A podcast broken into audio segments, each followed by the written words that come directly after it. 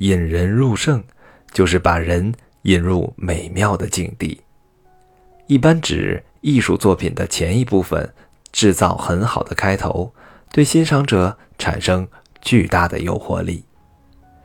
引人入胜的说话技巧，就是指说话的人在一开始就紧紧抓住听众的心，使听众内心产生欲罢不能的渴望。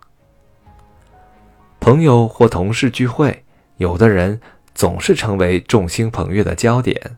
有的人却只能寂寂无名地待在角落，这是为什么呢？因为前者说话讲究方法和技巧，能够引人入胜，后者却不能。而且通常情况下，前者拥有很好的人际关系，无论生活中还是工作上，都能左右逢源。同一种产品或服务。让不同的推销员推销，结果会很不一样。有的人推销很成功，不仅业绩傲人，为自己赢得丰厚的物质回报，也让自己体会到了工作的乐趣。而有的人业绩平平，所得甚少，这又是为什么呢？关键在于自己的推销手段和技巧。前者的推销。能够引人入胜，打动客户的心，后者则不能。对说话引人入胜要求最高的场合就是演讲。演讲的过程相比其他的说话方式更为漫长，而且基本上是一个人在唱独角戏。如果没有引人入胜的技巧，没有驾驭场面的能力。听众就会分心走神，就会产生厌倦情绪，演讲的效果就可想而知了。怎样才能使自己的说话或演讲引人入胜呢？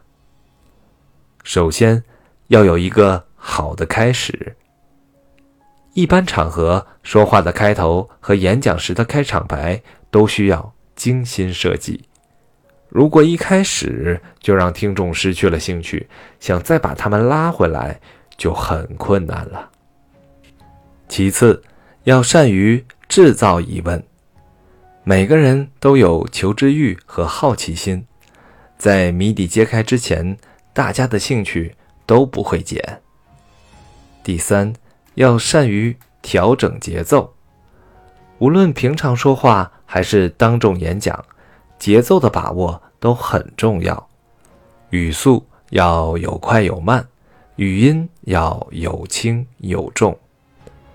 最后还要善于和听众互动。一个男孩对妈妈说：“妈妈，我们公司里有一个出自书香门第的男孩，爱上了一个清洁女工。”妈妈说：“哦。”这是一件好事啊！